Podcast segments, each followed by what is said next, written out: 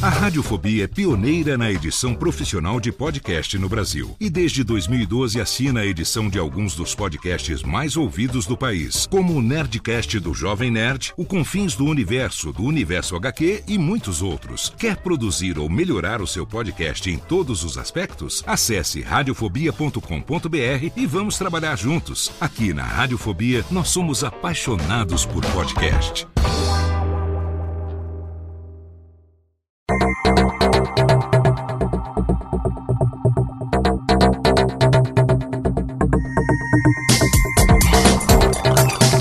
Técnica, alô Técnica, baixa a trilha técnica, seja muito bem-vindo. Esse é o episódio número 80 do Alô Técnica, o nosso especial pelo Dia do Podcast 2019.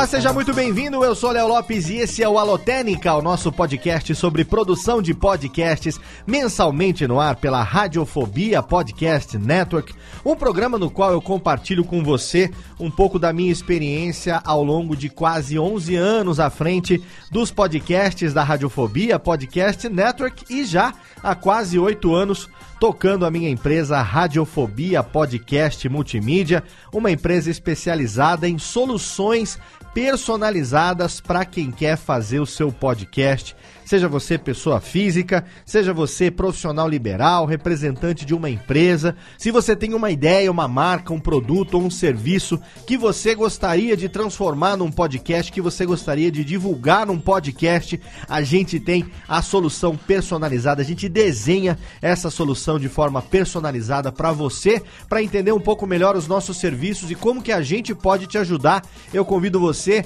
a mandar ali um e-mail, um contato sem compromisso através do do radiofobia.com.br barra contato. Você vai abrir ali o nosso formulário de contato vai mandar pra gente e aí a gente vai te ajudar a desenhar o seu projeto personalizado de podcast. Agora, nesse momento, todo mundo querendo fazer o seu podcast. Muitas vezes você tá chegando agora, não tem ideia exatamente do que fazer. Claro que você tem aqui o Alotênica, com esse aqui já são 80 programas compartilhando conhecimento, dividindo informação a respeito de todos os aspectos relacionados à produção de podcast. Mas se você quiser algo mais personalizado, algo mais mais direto para aquilo que você quer fazer, aí a gente tem aqui o serviço desenhado para você e a gente vai dar a mão e fazer junto o seu projeto de podcast. Maravilha? O programa de hoje é um programa especial, dia 21 de outubro de 2019. Nós celebramos 15 anos de existência da mídia podcast no Brasil. A data 21 de outubro, ela foi escolhida alguns anos atrás para representar o dia do podcast brasileiro, o dia da publicação do primeiro podcast brasileiro. Foi em 21 de outubro de 2004 e agora então nós acabamos de completar 15 anos dessa mídia tão querida que cresce cada vez mais. E para celebrar, para não passar em branco, todo ano a gente faz alguma coisa e esse ano eu convidei os meus dois braços direitos. Sim, eu tenho dois braços direitos aqui na Radiofobia Podcast Multimídia. Um deles se chama Tiago Miro, ele mora lá em Olinda, no Pernambuco. Ele é o meu primeiro editor, o cara que tá comigo há muito tempo editando, ele que edita muitos podcasts que com certeza você ouve. E tem também o meu segundo braço direito, que é o Jeff Barbosa, o menino Chester ele que é lá de Sorocaba e também está editando comigo aqui, além de fazer o atendimento da Radiofobia Podcast Multimídia. Nós estamos envolvidos diariamente com a produção de muitos podcasts, entregando quase um podcast diferente todo dia para os nossos clientes, além dos podcasts aqui da casa da Radiofobia Podcast Network. E aí eu convidei os dois, a gente fez uma live especial que foi transmitida ao vivo pelo nosso canal lá na Twitch e também pelo nosso canal no YouTube YouTube. Se você não sabe, a gente tem um canal na Twitch que é twitch.tv barra radiofobia e a gente tem também lá no YouTube, youtube.com barra radiofobia. A gente fez uma transmissão simultânea dessa live nos dois canais. O pessoal pôde acompanhar, mandar pergunta e foi a nossa maneira de discutir um pouco sobre a mídia podcast, um pouco do que a gente trabalha no dia a dia, um pouco das nossas impressões a respeito de tudo isso que está acontecendo. E se você perdeu perdeu a live, você tem lá os vídeos ainda nos canais que você pode acompanhar, mas está aqui também nesse Alotênica especial, o segundo do mês de outubro de 2019. Eu disse no anterior que a gente fez o 79 lá com a Ira Croft, que talvez esse mês a gente tivesse aí alguma surpresa por conta do aniversário do podcast. Tá aqui esse programa então especial para você ouvir o que que a gente conversou aí por quase uma hora e meia a respeito do podcast, celebrando então 15 anos de podcast no Brasil. Mas antes de entrar no programa de hoje, eu tenho que falar aqui do nosso patrocinador, a Lura Cursos de Tecnologia, sim, que oferece já há mais de um ano os episódios do Alotênica para você. Você sabe que se você quer se especializar em cursos de tecnologia em todas as áreas, seja mobile, front-end, design e UX, programação, marketing digital, infra, data science, inovação e gestão, tem de tudo lá na Alura Cursos de Tecnologia. Já são mais de 900 cursos. No momento da gravação aqui desse áudio, 909 cursos especificamente relacionados a todas as áreas de tecnologia. Então, se você quiser, você pode fazer quantos você quiser e você pode se matricular com 10% de desconto. Exatamente, você pode escolher o Premium, o Premium Plus ou o Max e você pode se matricular em qualquer um deles com 10% de desconto. O plano anual para você poder fazer tudo o que você quiser, inclusive o meu curso de produção de podcast. Está lá na Alura, atualizado. Foi feito no primeiro semestre desse ano, alguns meses. Foi publicado o curso de produção de podcast. Então, para você que está pensando em começar e quer tudo junto ali, você que quer um resumo dos últimos 80 Alotênica, claro que tem muito programa também entrevistando pessoas e tudo mais, mas se você quer um caminho rápido, um resumo de tudo que você precisa saber para sair logo produzindo o seu podcast, tem o meu curso de produção de podcast lá na Alura também, que você pode se inscrever, como eu disse, se matricular com 10% de desconto utilizando o nosso link alura.com.br barra promoção barra alotênica. Então não perca tempo, entre agora, garanta 10% de desconto e mude sua carreira, transforme a sua vida fazendo os cursos da Alura Cursos de Tecnologia. Quero também agradecer os nossos apoiadores. Sim, se você quer, você, particularmente, individualmente, através do PicPay, que é o canivete suíço dos meios de pagamento, como diz o meu irmão Guga Mafra, você pode utilizar o PicPay para você ser também um assinante aqui do plano ouvinte alotênica. O plano ouvinte alotênica, você, olha, por valor de uma cerveja, hein, por mês aí, ou duas latinhas de refri, você consegue apoiar a gente e você, ouvinte alotênica, você que apoia a gente lá na categoria de assinante ouvinte alotênica, você tem acesso ao nosso grupo exclusivo no Telegram e também ao nosso grupo secreto no Facebook. Não tem por que não participar, porque ali você vai ter contato direto comigo e com outros produtores que estão participando do grupo também, para poder participar quando a gente manda sugestão de pauta, qual pauta que você quer que a gente grave, sugestão de tema, perguntas ali a gente responde no dia a dia, a gente está em contato direto, então é só você entrar em radiofobia.com.br barra apoio, radiofobia.com.br barra apoio. E ali você vai ser direcionado a assinar, se tornar também um ouvinte alotênica, como fizeram no mês de setembro de 2019 o Vitor Estácio, o João Vitor Nassarala, o Vitor Hugo de Araújo Silva, Douglas Elker de Carvalho Alves, Cláudio Barreiro e Christian Lugarini são os nossos apoiadores no plano Ouvinte Alotênica de setembro de 2019, que tem aqui divulgados os seus nomes como agradecimento, além, é claro, de estarem em contato direto com a gente ali no dia a dia. Então, se você quiser, não esquece, radiofobia.com.br barra apoio. E aqui agora um último recado, mas não menos importante. Foi publicada agora, no dia 21 de outubro de 2019, e estará no ar até o dia 15 de dezembro, a Pod Pesquisa 2019. Exatamente, a quinta edição da pesquisa mais importante, do instrumento mais importante para a gente atualizar o perfil do ouvinte brasileiro de podcast já está no ar e ficará no ar durante 45 dias. Esse ano, mais uma vez, a Pod Pesquisa é uma realização da ABPOD, Associação Brasileira de Podcasters, que agora está com uma nova diretoria, minha amiga Kel Bonassoli como presidente, meu amigo Renan Cirilo como vice, uma galera muito especial ali, um pessoal altamente gabaritado, uma equipe que está totalmente azeitada e agora colocou no ar a quinta edição da Pod Pesquisa. Uma pesquisa mais curta do que a edição do ano passado. Nessa pesquisa,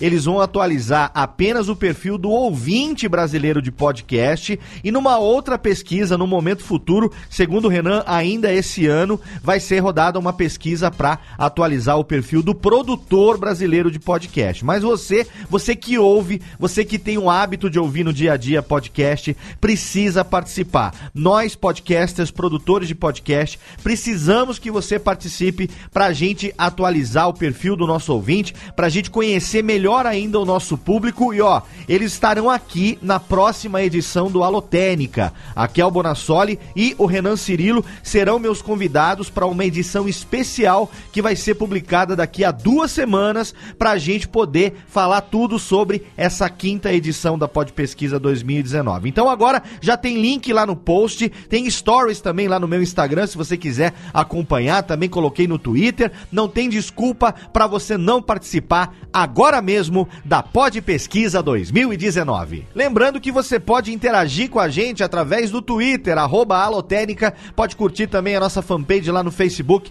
facebook.com barra alotênica, e se você quiser, pode mandar também pra gente um e-mail através do alotênica, arroba radiofobia.com.br, com a sua dúvida, a sua pergunta, a sua dica, a sua sugestão de pauta, para que a gente faça aqui os próximos episódios do nosso podcast sobre produção de podcasts. Agora, Técnica, roda a vinhetinha, porque eu vou reproduzir então para você a partir de agora, na íntegra, o áudio do bate-papo que eu, Thiago Miro e Jeff Barbosa tivemos na noite do dia 21 de outubro de 2019, o dia em que nós celebramos 15 anos de podcast no Brasil, é o nosso Alotérica especial sobre o Dia do Podcast 2019. Alô, Técnica! Alô, Técnica! Alô, Técnica! Segue programação Técnica!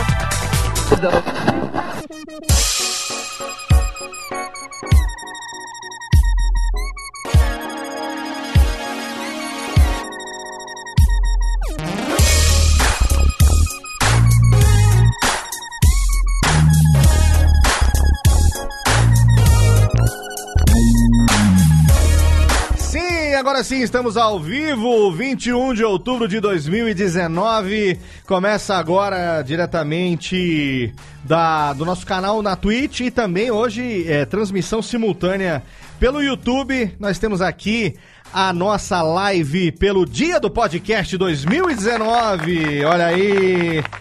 15 anos de podcast no Brasil, quem diria? E hoje eu sou aqui, Léo Lopes, diretamente das nababescas instalações aqui do Estúdio 1 da Radiofobia, podcast multimídia aqui em Serra Negra. E é com muita honra que eu tenho diretamente lá de Olinda, em Pernambuco, a figura do meu primeiro braço direito, Thiago Miro, hoje comigo.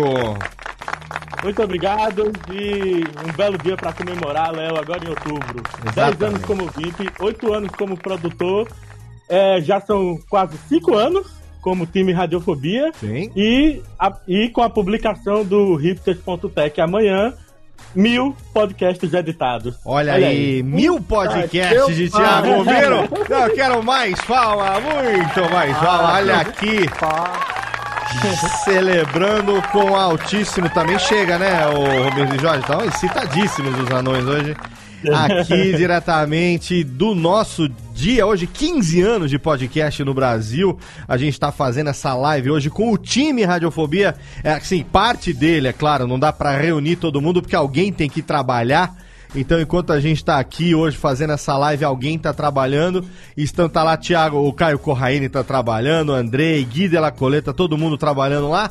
E eu tenho aqui também, junto com o Thiago Miro, diretamente de Sorocaba, o meu segundo braço direito, que é Menino Chester, Jeff Barbosa. Olá, querido. Olá, Léo. Olá, Thiago Miro. Olá, queridos ouvintes. Um grande prazer estar aqui Olha só que delícia, eu sou o meio que o caçulinha aí comemorando, né? Olha aí. Mas tão feliz quanto todos os grandes aí, os meus irmãos mais velhos aqui de Radiofobia. Estamos aqui, como diria nosso querido Marcos Lauro, num prazer em Nina Hagen, no nosso. Não é nosso 15 ano, porque nós começamos há menos tempo. Eu vou aí, estou às vésperas de completar 11 anos de, de podcast. A gente já fez 10 anos pelo Radiofobia, estamos no nosso 11 ano, às vésperas de completar 11 anos. E temos aí Thiago Miro. Thiago Miro já tem 10 anos também, já desde ouvinte, Thiago, você falou agora, né? É, 10 é, anos como ouvinte e 8 anos produzindo. Oito anos produzindo. Oh, o menino Chester, eu... que é o caçulinha, começou há menos ouvinte, tempo. Ouvinte, acho que deve ser uns nove anos. Olha aí. Ou, ou, ou, ou oito. Produzindo cinco e trabalhando quatro. Trabalhando então, quatro. Quase, é, quatro, quase quatro anos. Não, já foi quatro anos. Não. Já, é, já, já foi, já, pô. quatro anos, sim. Tô louco, Caraca, é, 2016. Anos já, Jeff. Deu já, foi 2016. Tá chegando Olha dezembro aí, aí, tá chegando festa da firma, Campo Kobe Kiko, não. Chegando festa da firma, que é o momento já. tão esperado do ano e nós estamos é aqui. Momento, momento do Chester apitar o pininho. É, momento do pininho subir, né? Muito bom. e a gente tá aqui hoje fazendo uma live para não passar em branco, afinal de contas, em anos anteriores a gente já fez uh, eventos, né? Já tivemos, digamos assim, Thiago Miro, que uh, assim como eu somos um lá dos criadores do site dia do podcast.com.br. Em anos anteriores a gente já teve uma é, uma, uma, preparação, digamos assim, com bastante antecedência. A gente já teve. A gente pode dizer que a gente já teve mais tempo para se dedicar a isso, né, Thiago? Porque hoje em dia a gente está trabalhando, assim, tem que fazer uma escolha. Então, em algum Isso é momento é a gente tem que escolher. Teve anos que a gente já teve mais tempo para se dedicar a, a, essa preparação toda e tal. É, não somos só nós que temos, digamos que poderíamos fazer isso, mas nós fizemos durante muito tempo. E uh, ano passado eu cheguei a fazer 5 horas de transmissão ao vivo no dia do podcast. Acho que calhou de ter caído num domingo, se eu não me engano. E aí nós fizemos 5 horas, inclusive tá no nosso canal, lá no YouTube, youtube.com.br radiofobia. Você encontra lá uma playlist do dia do podcast 2018 que eu bati papo, inclusive, com o Thiago Miro, o Jeff também teve aqui, a gente bateu papo com o Gui, batemos papo com é, Andrei e a Ira, batemos papo com o Tato e Mauri, né, o Caio Corraine Dudu Salles, uma galera que participou com a gente, o, o quem mais teve? Henrique Machado, e o nosso querido João Paulo Gomieiro lá do Troca o Disco. Ano passado foi um ano de uma transmissão ao vivo de 5 horas. Esse ano não deu tempo de organizar tanta coisa assim. Estamos aqui numa segunda-feira, 21 de outubro de 2019, mas pegamos aqui um horáriozinho para poder fazer essa live e a escolha de hoje como pauta foi trazer aqui os meus braços direitos, os dois uh, cavaleiros aqui incansáveis da Radiofobia Podcast Multimídia, que estão aí no dia a dia junto comigo, produzindo podcast já podemos dizer hoje numa frequência diária, né, meninos? Até, até mais do que um por dia a gente tem entregue, já tem um certo tempo já, né? É, isso é verdade. A gente tá é, aí. Bastante, bastante mesmo. É. É, e, e a, a, tendência é melhorar, né? Cada Pô, vez mais. Deus. Isso, é, isso é bom, esse é. fluxo, né? O, o, o período 2018, o final de 2018 até aqui, foi de longe o período que a gente mais produziu podcast. Isso não tem dúvida. Pois é, a gente teve aí ano passado é, um marco muito importante que foi não só lá no mês. A gente já comentou sobre isso em programas anteriores. O conteúdo dessa live vai ser publicado ainda essa semana numa edição especial pelo dia do podcast do Alotênica, obviamente. A gente está gravando isso aqui para poder publicar um especial lá no Alotênica do dia do podcast. Então teremos dois Alotênica esse mês, como prometido. Mas ano passado a gente acho que começou em agosto, quando foi finalmente lançado o Google Podcast, né? O tão esperado Google Podcast que a gente falava durante muito tempo, né? Porque o, o, por tradição, digamos assim, da criação da mídia lá em 2003, 2004, na época do Adam Curry ainda, é, o próprio nome podcast ele tá a, a, ligado ao iPod como uh, como gadget, né?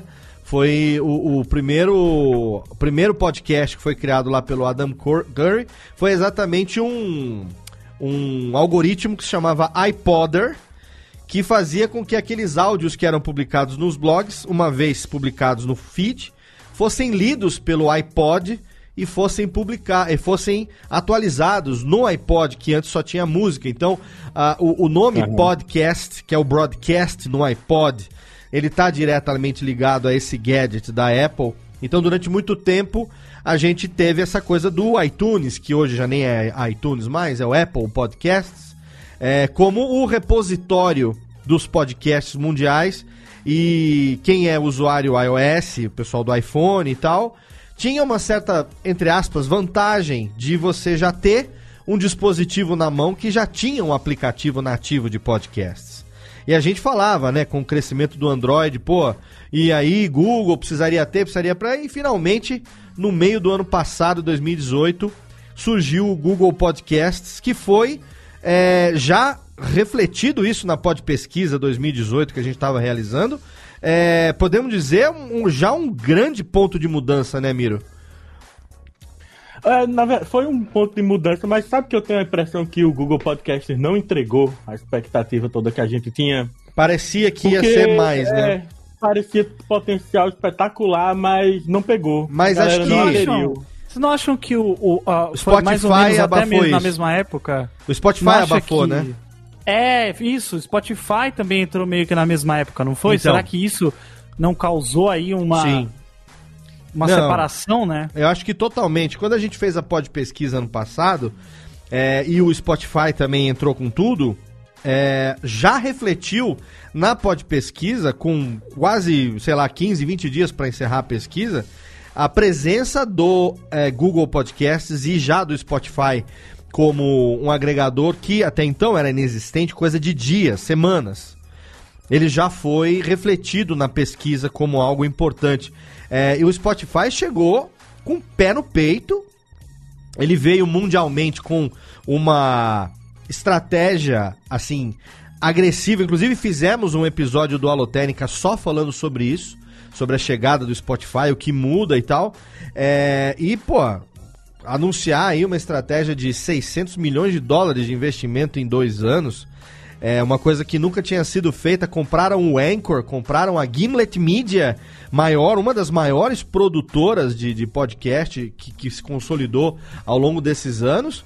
É, e vem focando os seus updates do aplicativo em podcast. Agora a gente já pode fazer playlist no, no mobile, né? Você já pode fazer Sim. playlist de podcast, coisa que até duas semanas atrás não podia.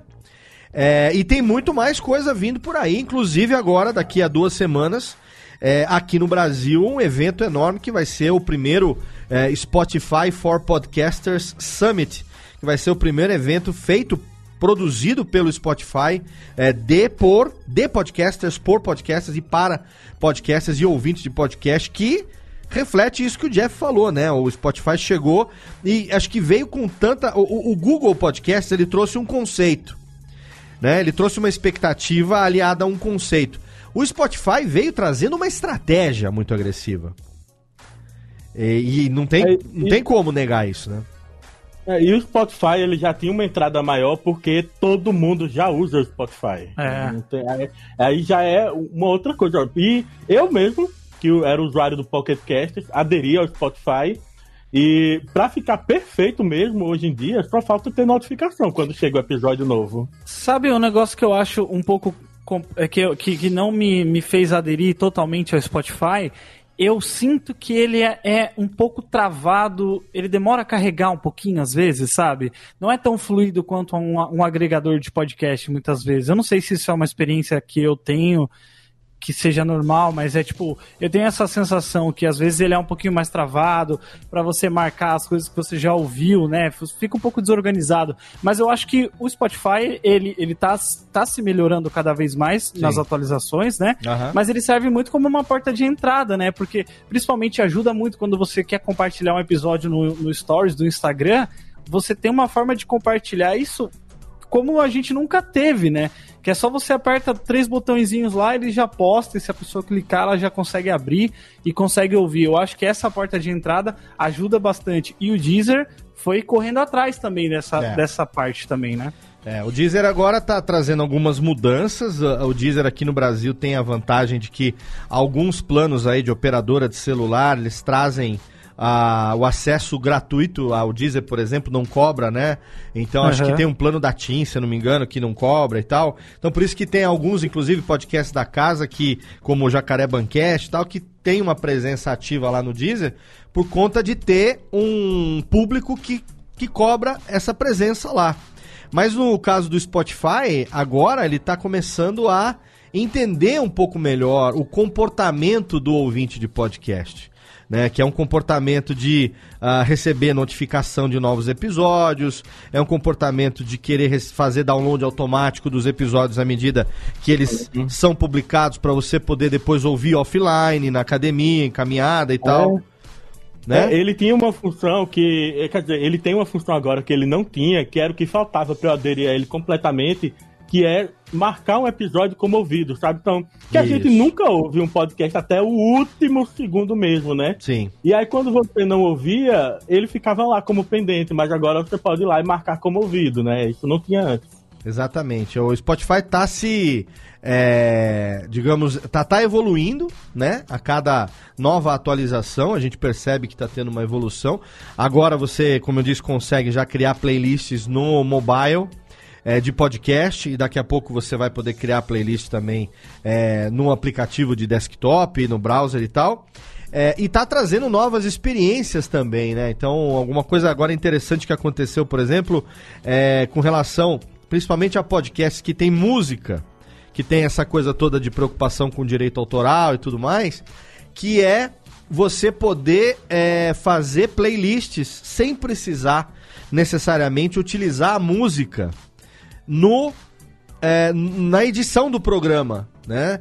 Então, como tem essa coisa do direito autoral, o ADD do Maestro Billy, nosso querido padrinho, é, agora veio trazendo uma nova perspectiva, que ele simplesmente grava um bloco de introdução e cria uma playlist das músicas que ele quer. Então, ele publica o bloco de introdução como um episódio de podcast, monta uma playlist é. daquele programa e ele não precisa usar as músicas. Quer dizer, é um jeito de você conseguir ter música sem precisar se preocupar com a questão do direito autoral. E isso é muito legal, porque essa função de playlist é como se você tivesse, na verdade, agregando um podcast e X músicas. Mas você pode chamar aquela playlist de um episódio. E essa é uma experiência nova para quem estava acostumado a ter um áudio só. Né? Isso é uma funcionalidade que eu mesmo nunca tinha pensado e que com o Billy utilizando isso já me trouxe aí novas ideias que só são possíveis de você ter quando você realmente pensa em como fazer o melhor uso possível das ferramentas que você tem. É inegável, tem muita gente que está utilizando o Spotify é, e que já não está mais utilizando os agregadores, né, de, de, de smartphone, né? Não, não, isso é um fato tão real que o Pocket Cast, né, sentiu a pancada Sim. e virou um agregador gratuito, né? Exatamente. O Pocket Cast, ele era pago durante muito tempo.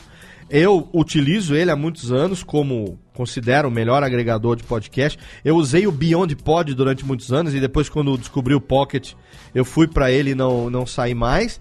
E eu tinha ele pago no, no, no, Android e tinha a versão paga do browser também, porque ele tem uma funcionalidade que é fantástica, que é o fato de você poder começar a ouvir num dos, do, dos dispositivos, por exemplo, no browser, e aí você liga, liga ele no Android e ele sincroniza e continua ouvindo do ponto que você parou no computador. Isso é Netflix, né? É muito legal. É que nem vídeo do YouTube, vídeo da Netflix, é, da Netflix exatamente. E você continua ah. num outro dispositivo, no ponto que você tinha parado num dispositivo diferente. E aí agora, o Thiago falou, é, com essa correria do Spotify, eles vieram e pegaram o aplicativo para é, mobile, seja pro iOS ou pro Android, deram de graça, agora não precisa pagar mais. Eu tô usando ele agora por causa disso. Perfeitamente. e para quem tinha pago a versão do browser, eles criaram uma, uma, uma coisa chamada é, Pocket Cast Plus, que é uma versão premium, no caso do aplicativo, por assinatura mensal. Só que quem já tinha assinado, quem tinha o aplicativo e também a versão do browser, eles deram três anos de licença, a galera refugou E aí eles deram a licença vitalícia para quem tinha os dois agora. Então, tipo, Legal. pode vir a atualização que for no, no browser, inclusive.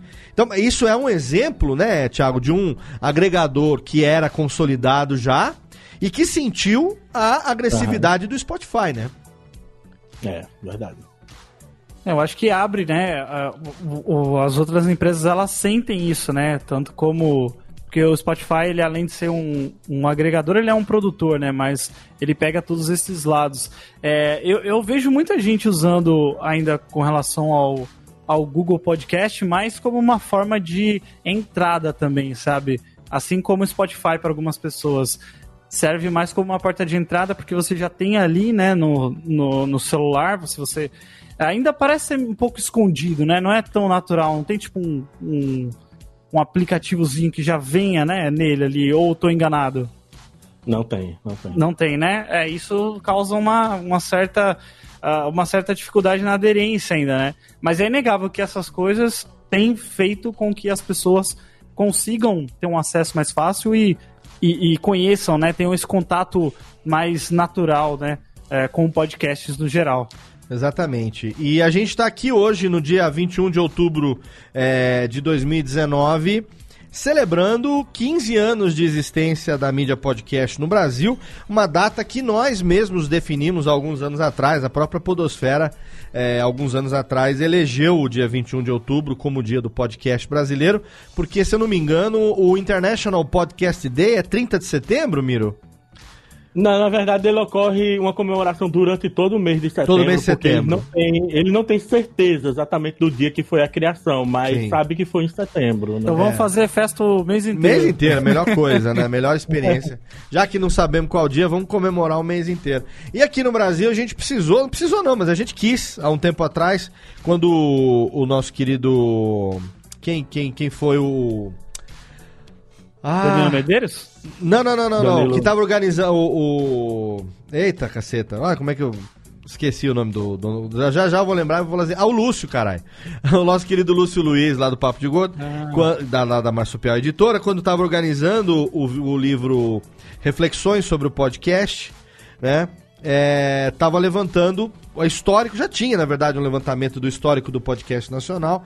E aí a gente tem como registrado, na, na, na- época registrado, o primeiro feed com o primeiro episódio de podcast publicado foi o Digital Minds do Danilo Medeiros em 21 de outubro de 2004, que depois a gente acabou sabendo numa própria entrevista do Danilo Medeiros, que a gente recebeu ele como convidado no, no, no evento que a gente teve no dia. é, como é que chamou lá? O Encontro Nacional de Podcasters, dentro da CCXP, a segunda edição em 2017.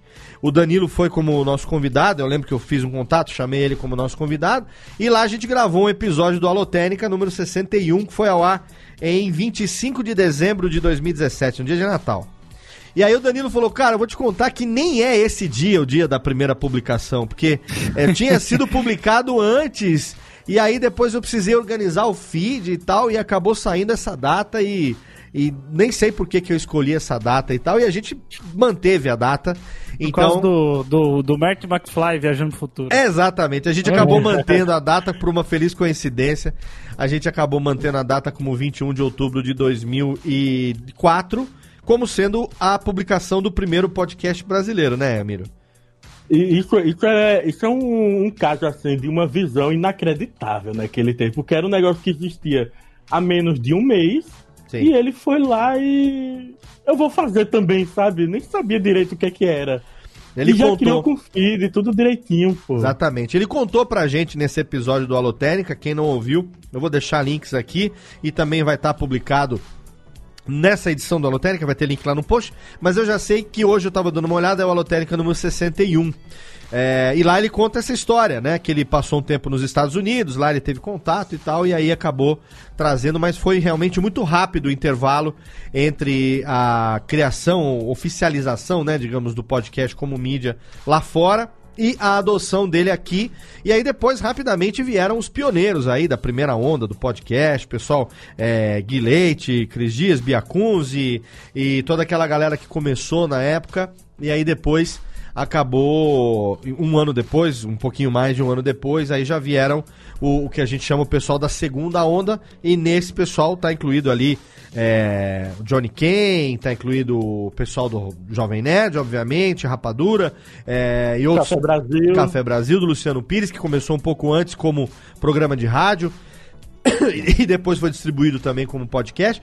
Mas enfim, uma mídia que, ao longo desses 15 anos, vem se desenvolvendo, vem crescendo, vem se profissionalizando. Podcast ainda existe na sua maioria como algo amador, né? E por amador a gente não quer dizer mal feito, mas sim feito por pessoas que não fazem com objetivo é, comercial, mas sim como hobby, de uma maneira é, é, é, totalmente obstinada e dedicada. E é inegável que o podcast tem se profissionalizado. Uh, as últimas edições, principalmente a última edição da Pod Pesquisa, mostrou um, um gosto cada vez maior do ouvinte por uma qualidade técnica melhor, por produtos que já tinham o conteúdo valorizado, mas a qualidade técnica tem sido cada vez mais valorizada. É, e é inegável que nos últimos dois anos, principalmente do último ano para cá, a gente teve aí um, uma explosão do crescimento do, das produtoras de podcast também, né? Das, das empresas especializadas em produção de podcast é, que em parte são concorrentes da radiofobia com relação à produção, mas a maioria delas não trabalha com o que a gente trabalha, que é o nosso foco principal ainda é a pós-produção, né? É, receber o material gravado dos clientes, finalizar, deixar ele bonitinho, colocar no ar. É, a gente viu aí o surgimento de produtoras mesmo que fazem tudo, desde o começo. Trabalho que a gente agora na Radiofobia está fazendo já há um pouco mais de um ano. Mas a gente viu esse surgimento também é, e no começo agora de 2019, a gente viu as grandes mídias aderindo ao podcast de uma maneira maciça. Né? É. Depois do surgimento aí do presidente da semana, que foi um fenômeno de 2018, agora, de repente, no começo de 2019, a gente tem aí as grandes, as, os grandes meios de comunicação. Talvez o principal dele seja o Grupo Globo de Comunicação, TV Globo e CBN e todas as emissoras aí, todas as empresas ligadas à Globo, é, que não só começaram a fazer os seus podcasts diariamente, em várias edições, como agora, se você ligar em qualquer telejornal da Globo, e, em algum momento os apresentadores vão divulgar os podcasts da emissora porque já entrou na grade da programação. Então, isso é algo inédito nesses 15 anos, né, Tiago? Que a gente viu aí surgir esse ano como realmente nunca tinha acontecido. Olha, eu, em oito anos produzindo, eu nunca consegui explicar para minha mãe o que é que eu fazia. Depois que o Jornal Nacional mostrou que era um podcast, minha mãe me indica podcast. Olha aí, olha aí. É inacreditável o que aconteceu. No dia mesmo, para ter, assim, porque vários outros grupos, né? A Record, a Band. A vinda da Globo, o poder que ela tem é tão absurdo que no dia mesmo, enquanto estava rolando a matéria no Jornal Nacional, eu estava monitorando o servidor do Mundo Podcast com medo que caísse, porque tinham quase 1.500 pessoas navegando ao mesmo tempo no site, só pessoas que procuravam saber mais do que era um podcast. A pesquisa que mais levou gente para o site era como instalar podcast. Olha aí. Uma, pesquisa, uma, pesquisa, uma pesquisa é. com uma terminologia, via de regra, errada, né? Porque não, não é, é. instalar é. o podcast, mas seria como ouvir um podcast. Isso é, é, é um reflexo interessante do poder que a grande mídia tem de é, influenciar as pessoas e, ao mesmo tempo, trazer pessoas que não têm direito ideia do que está acontecendo. É. Né? Isso é um fenômeno que a gente está vivendo principalmente é, dentro da empresa hoje, no nosso dia a dia. Né? O Jeff que é, ainda é, está em vias de não ser mais, mas ainda é o cara que atende os clientes, o primeiro atendimento, o cara que recebe o e-mail, responde e tal. A gente tem percebido muito isso, é um fenômeno que eu estava até conversando com alguns uh, novos clientes essa semana. Antigamente, e por antigamente eu digo até uns seis meses atrás, mais ou menos, vamos falar até final do ano passado, é, uhum. quem geralmente procurava a radiofobia para fazer produção profissional de podcast eram pessoas que eram ouvintes, ah, entusiastas de podcast, pessoas que já ouviam podcast há muito tempo, ligados a um departamento da sua empresa, eu estou falando aqui de podcast ligado a, a empresas, podcast corporativos, pessoas jurídicas, né? É, pessoas que já ouviam podcast no seu dia a dia, tinham a oportunidade de levar um projeto disruptivo, vou usar essa palavra, dentro da empresa. Que, que falta? Ah, a gente faz vídeo, faz isso, aquilo, faz televisão, faz Falta o que, que ele não faz? Faz podcast. Não, não, vamos fazer podcast, não sei o que, eu ouço, eu acho que é legal. E aí esse cara, ele tinha uma tarefa que era entrar em contato com uma empresa como a nossa, fechar uma proposta, pegar um orçamento, levar para sua empresa e começar um processo de convencimento do seu chefe, dos seus iguais, de quem tinha o dinheiro, que não é esse cara que tem a grana, quem tem a grana é alguém de cima, uhum. e convencer o cara de que vale a pena investir em podcast. Foi assim, por exemplo, que nasceu o SAPcast. O Max, nosso amigo Max Cunha, é esse personagem. O cara que era do marketing, que acreditava no potencial do podcast, que tinha lá uma ideia de um projeto, pegou, fechou o orçamento, levou o projeto para cima, o pessoal foi lá, acreditou e nós estamos aí na quarta temporada do SAP Cash. Esse era o perfil médio do cara da empresa que entrava em contato com a gente até final do ano passado. É, o, o Paulo Silveira do Hipsters.tech, que é CEO da Lura, passou por isso também. Olha, que o Sim. cara é CEO, mas ele também levou o podcast e teve que convencer Sim. A outra, o pessoal da diretoria de que valia a pena ter um podcast. Então, eu lembro que o Paulo, a gente tem uma história muito, muito, muito ligada, porque é, eu acompanhei desde o começo, começou com o NerdTech, e depois veio a ideia do Hipsters, e aí me chamou e eu fui lá, dei consultoria, dei treinamento, fizemos workshop e tal. E eu lembro até hoje como foi é, o, o, brainstorming que teve lá na época do workshop, ao vivo ali, naquele dia de treinamento que a gente fez, de pessoas dentro da própria empresa, mesmo o Paulo sendo CEO da empresa, é, falando assim, cara, mas eu não sei se ainda é pra gente esse negócio de podcast. Então, era um trabalho de convencimento do próprio cara, mas o Paulo era um ponto fora da curva, porque ele é, era CEO, sócio da empresa que veio com essa realidade. Ele, ele, ele, se ele quisesse, ele teria como falar, eu quero, foda-se. Mas não foi o que aconteceu. É. Teve uma argumentação e tudo mais. Agora, ele era ponto fora da curva naquele momento. Geralmente vinha alguém que era de um nível hierárquico é, abaixo de gestor e tal, né? E ele tinha que pegar o projeto, levar o projeto para cima e convencer a galera. Não, Léo, até assim, só fazendo uma vírgula aqui nisso que você está falando. Por favor. eu tenho até muito contato com, com né, muitos clientes que vêm né, para perguntar sobre serviços e tal. E muitos desses, realmente desse cara, desse perfil que você está falando, do cara que ele tá ali, ele sempre ouviu o podcast e ele acha isso uma boa oportunidade. Já conversei com pessoas que o cara estava há tempo já tentando convencer, mas essa é, essa a explosão que teve, vamos dizer assim, né? Essa, é, que foi difundido agora muito mais, porque grandes mídias né, estão fazendo. Agora o cara fala, pô, é agora que eu consigo trazer isso para dentro aqui da empresa, entendeu? Essa ideia que eu já tô há tanto tempo martelando, mas agora eu tenho um pouco mais de, de como mostrar pro, pro, né, pros superiores falar assim, olha, aqui ó, eles estão fazendo podcast, olha só como é que funciona, como é que engaja. E aí eles têm como chegar é, em nós, ou, né, ou nos produtores, né, outros produtores que, que fazem esse trabalho e conseguem ter já uma ideia mais direcionada ao que eles querem fazer, né? Isso é muito legal também. Sim, e aí surgiu agora um outro perfil junto a esse, que esse aí é o perfil do cara que tem o mesmo perfil que eu disse anteriormente, só que agora ele ganhou o quê? Poder de argumentação ele tem como chegar e falar, ó, oh, sabe aquela parada que a Globo tá fazendo, quando termina o Jornal da Globo, a Renata Lopretti anuncia o podcast que vai ter na manhã seguinte. O cara ganhou um poder de argumentação que ele não tinha. Uhum. Esse perfil é o mesmo cara, só que agora ele tem um pouco mais de bala pra argumentar.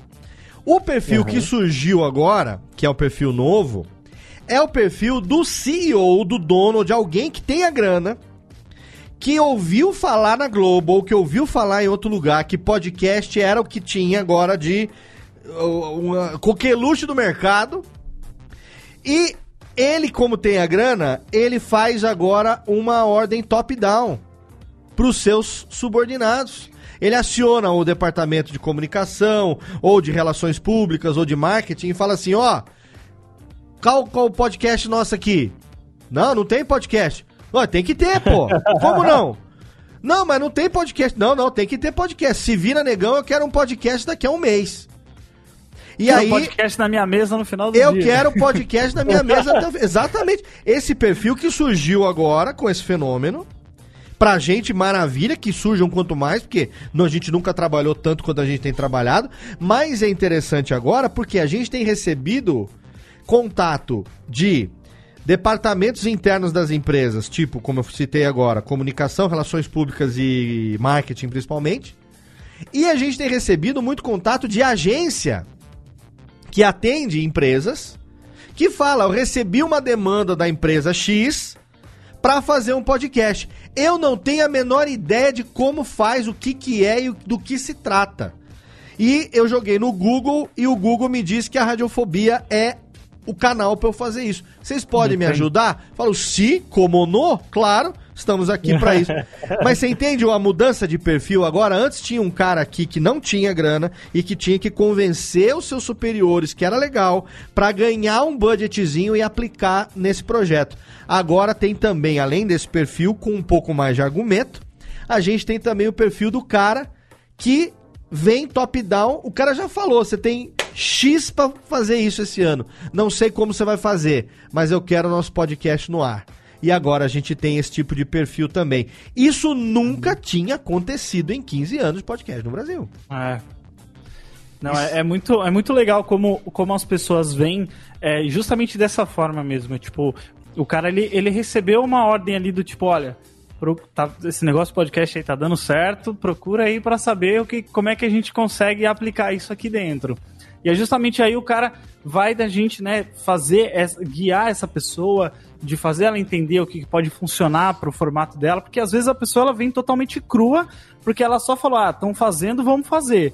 E aí, mas ela entender justamente, né, o perfil, como que é, a, como que, é, porque a linguagem, não adianta uma empresa pegar uma linguagem que eles usam de publicidade, é, de rádio, né, se eles têm algum contato com, com outros tipos de mídia, e tentar trazer isso ah, vamos transformar um, um, um conteúdo em vídeo, vamos transformar para podcast. Às vezes pode funcionar, Sim. às vezes não funciona, né? Você precisa tratar aquilo ali e direcionar justamente porque você está falando, às vezes, para um público é, mais direcionado, mais específico, que vai esperar daquele formato né, algumas, alguns pré-requisitos que fala, ó, oh, tô ouvindo um podcast, não tô, não, não é tipo o Didi de roupa de jovem, assim, querendo ser jovem, entendeu? Sim, sim, a, é gente, tipo... a gente tem recebido também esse tipo de demanda, e é muito interessante, Jeff, você citar esse assunto, esse ponto, porque o que acontece, é, o podcast como mídia, e isso aqui vale. A gente está fazendo uma live aqui agora. E nessa live aqui a gente tem espectadores aqui ao vivo. E pela primeira vez a gente está hoje transmitindo simultaneamente pela Twitch e também pelo YouTube. Estamos fazendo um teste agora de transmitir pelo nosso canal, é, youtube.com/barra radiofobia e também lá no radiofobia.com.br/barra ao vivo, que é o twitch.tv/barra radiofobia, né? Então você tem os dois canais agora. E tem uma galera no chat que está participando aqui da live é, que já tô abrindo aqui para mandar perguntas, tá? A gente está aqui desenvolvendo um assunto. Essa live deve ter mais ou menos uns 90 minutos, não quero passar disso. Mas é, a gente quer interagir também com quem está ao vivo aqui com a gente. Então manda pergunta pra gente, que a gente está aqui, eu, Thiago Miro e Jeff, pra gente poder responder é, as suas perguntas. Mas isso que o Jeff falou é muito interessante porque o podcast como mídia, ele tem uma linguagem própria. E quando você tem um conteúdo publicado em podcast que não foi feito para podcast, quem é puta véia, quem tá nisso há tempo, você percebe que aquilo percebe. foi um conteúdo adaptado. Foi uma mídia originalmente, um áudio originalmente que, como o Jeff citou, veio de um vídeo, né? Ou foi de uma palestra. Eu não, não tô dizendo que é ruim, porque eu mesmo já fiz isso N vezes, tá? Aqui a gente tá fazendo uma live mas o Radiofobia ele é gravado ao vivo desde sempre. Então eu tô aqui, uhum. enquanto a gente tá na live, eu tô gravando aqui em loco, aqui na minha mesa. Eu tô com o meu H6 aqui, com o meu mixer, eu tô com toda a minha parafernália aqui. Eu não vou pegar o áudio depois do YouTube, ripar esse áudio merda e transformar esse áudio no podcast. Mas você percebe que tem muita podcast que vem dessa, desse tipo de prática de pegar um áudio que já existia numa outra mídia, que foi captado numa qualidade sofrível, que não foi feito pensando na mídia, né? A, a, linguagem é outra, a colocação é outra, o jeito o de trabalhar é completamente diferente. Totalmente diferente. É, até, até a Lana comentou aqui, Lana Disser comentou aqui. A é, Lana que... Disser que é candidata a ser sua futura substituta, hein? Cuidado aí. Ah, olha aí.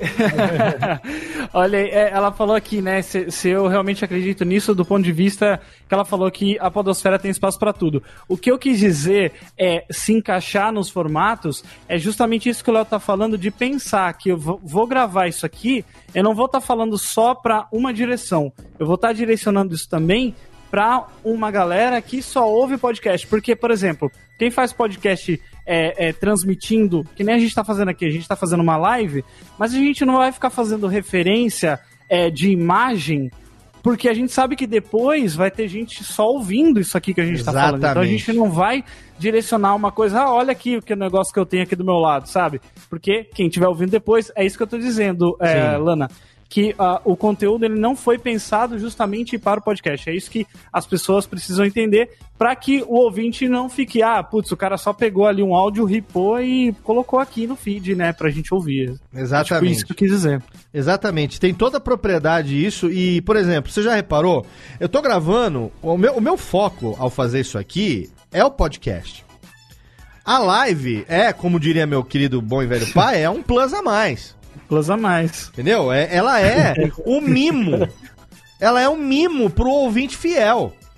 Para aquele cara que gosta de acompanhar a gravação ao vivo, como o Adrian Lemos, como a própria Lana, como o Macoge, como o Rodilson, como essa galera que tá sempre aqui ao vivo. A gente tem é, a Pri The Boss, tem uma galera que tá em toda a live aqui, a galera toda aparece aqui, entendeu? Então, esses ouvintes fiéis, a própria Jéssica, que hoje virou integrante do Radiofobia, era também uma dessas é, esses ouvintes fiéis, eles gostam de acompanhar os bastidores, como é que funciona. Então, o fato de você, eu montar isso que você tá vendo aqui, tem um frame, aí aqui do lado tem o, o, o Jeff, aqui, aí em cima tem uma artezinha e tal, vou apontando o dedo aqui para quem tá vendo na câmera. Isso aqui é um, um capricho Podia ser só uma câmerazinha, um quadrado? Podia, mas isso aqui é um capricho que a gente faz. Você vê que a arte desse aqui episódio, ó, tem aqui um logo aqui que o Gui fez pro dia do podcast, que é um, um adesivo amassadinho, né? Deu uma personalizada. Aqui embaixo eu coloco o nome dos meninos embaixo do videozinho. Tem essa brincadeira como se estivesse no monitor, com uma qualidadezinha. Ele tem um, um filtrinho meio estragado para quem tá assistindo, como se fosse uma televisão de 4x3, uma televisão de tubo, né? Isso tudo aqui, pouca gente vai reparar nesses caprichos. Porque a maioria vai ouvir no áudio. E uhum. o áudio é o meu foco. Mas como tem também essas pessoas que nos acompanham, o que, que eu faço que, que eu faço sempre? Eu procuro fazer um chamamento do áudio pro vídeo e do vídeo pro áudio.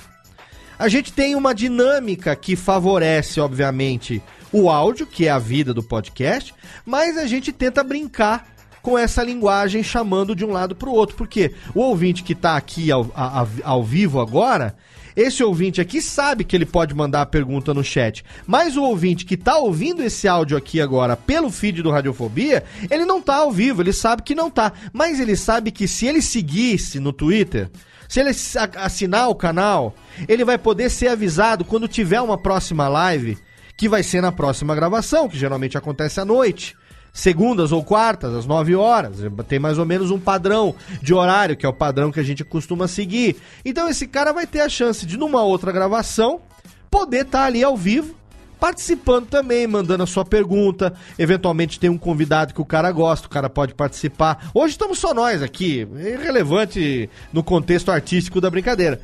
Mas quando você tem um convidado legal, às vezes tem um youtuber, que nem recentemente o André Fran, que é um cara da televisão, Rafael Studart, né? Então a gente né, tá, tem, tem conseguido trazer convidados aí é, de alto garbo Então, é legal porque o ouvinte consegue mandar uma pergunta, né? Nos últimos programas, né? O, o, os convidados respondendo nominalmente as perguntas, participando uhum. do chat também.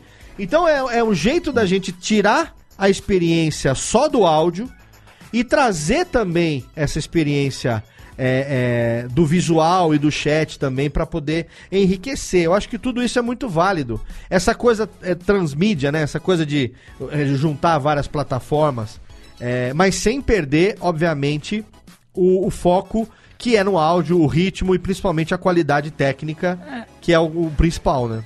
Eu acho que é não deixar faltar em nenhum dos dois, sabe? Né? Tipo, se você vai fazer um negócio que não vai influenciar e vai ser justamente um plus a mais, como você falou, Sim. aí faz sentido, né? faz sentido você pensar no conteúdo dessa forma. Exatamente. É, o podcast é a brincadeira que a gente faz, que quem nunca fez está fazendo, quem nunca ouviu está ouvindo. É, a gente está chegando 2019, final de 2019 agora. Com certeza, não, acho que por ainda que a gente continue brincando de ano do podcast no Brasil, aquela coisa toda, é inegável que ano após ano tem sido cada vez melhor. Olha, é. se esse não é o ano do podcast, eu não sei o que precisa acontecer para ser. Entendeu? Eu não sei o que vai acontecer ano que vem, né? Mas eu, eu, sabe, eu tava, eu tava pensando sobre esse negócio que a gente sempre brinca, né? Sobre, ah, todo ano é o ano do podcast, né? Ah, não, ano que vem vai ser melhor. É, eu acho que ao mesmo tempo que é, é muito bom, né, essa é, é, ser difundido assim dessa forma que foi nesse ano. Mas o fato de não ter uma, uma explosão total, como por exemplo, tem muitas coisas que explodem no momento e passam seis meses e já não tem mais tanta aderência daquele tipo de coisa, né? A explosão, às vezes, de uma, de uma mídia ou de alguma outra coisa, ela às vezes é muito rápido, né? Ela tem uma curva, um pico ali onde todo mundo, meu Deus do céu, Snapchat, todo mundo papapá, tá fazendo, daqui a pouco. Aí tem outros que já usam isso de uma outra forma, enfim. E eu acho que é, é, o fato de, de o ano que vem sempre ser o ano do podcast faz com que as pessoas que estão chegando agora, ela, esse público seja mais fidelizado e, e, e, mais sólido também, é uma base de, de ouvintes e de, porque se tem muito conteúdo para consumir, as pessoas elas vêm e elas ficam, né? Eu, eu acho, eu sinto essa solidez assim, porque o cara é muito difícil o cara tá ouvindo o seu podcast e ele parar de ouvir, sabe? Tipo, eu tô recebendo mensagem direto de, gente falando, ah, eu pode tudo no cast e tal, porque o cara não para de ouvir, ele quer ouvir mais, sabe? Então, essa fidelização eu acho que faz parte também desse lance de todo ano ser um pouco melhor. É, como o Thiago Miro disse, né? Não sei o que vai ter que acontecer ano que vem para ser melhor que esse. Mas Exatamente. eu espero que continue sendo tão bom quanto, pelo menos, né? Tá sendo, né, o Miro? Acho que é inegável porque a gente tem recebido é... Enfim, a gente nunca trabalhou tanto, né, cara? É, isso é inegável, né? Isso é verdade, porque eu lembro que foi em 2017 que eu tinha colocado uma publicação. Ah, eu cheguei a 600 e poucos podcasts editados. Nesse post tem até um comentário do falecido Fat Frog e tal. E olha, nos últimos dois anos foram 400. 400 episódios editados. Isso é um absurdo. 400 Cara, assim. Parabéns fa... pra organização de contar tudo isso, né? Não, mas é. eu falei no começo. Ah, mas eu guardo tudo, eu sou paranoico. Desde que eu entrei na Radiofobia, o Léo falou pra não deletar os projetos dos clientes. Cara, ó, ah, não, eu vou te falar, eu vou te falar um negócio. Olha como cachorro mordido de cobra tem medo de linguiça. É. Eu edit, é, é, comecei a editar profissionalmente o através pelo Nedcast número 329, em setembro de 2012. De lá para cá, eu nunca apaguei um arquivo de cliente. Nenhum, de nenhum. Eu tenho, acho que mais de 15 tera de HD, de redundância, de backup, de tudo isso. O Jovem Nerd nunca perguntou o que, que aconteceu com os arquivos originais, nunca perguntou nada. Eu sempre guardei tudo. Um mês atrás, foi solicitado se tinha backup de tudo que a gente fez ao longo de sete anos porque eles queriam esse backup para guardar com eles. Imagina se a gente tivesse jogado fora. É, Sete é. anos. Eu não teria como falar, ah, eu, pago todo mês, eu economizo o HD. Não, cara, eu compro o HD. Compro o HD. Aqui do meu lado tem um HD aqui, dá, até dá pra ver com a câmera aqui no cantinho, ó. Tem dois aqui no meu canto, aqui do lado do H6. Tem um Eu- HD de 3 eu- tera e um de 5 tera aqui, ó. Os dois aqui do lado do HD externo. E cada vez aumenta mais. É que nem cordão dos puxa-saco. O HD cada vez aumenta mais, cara.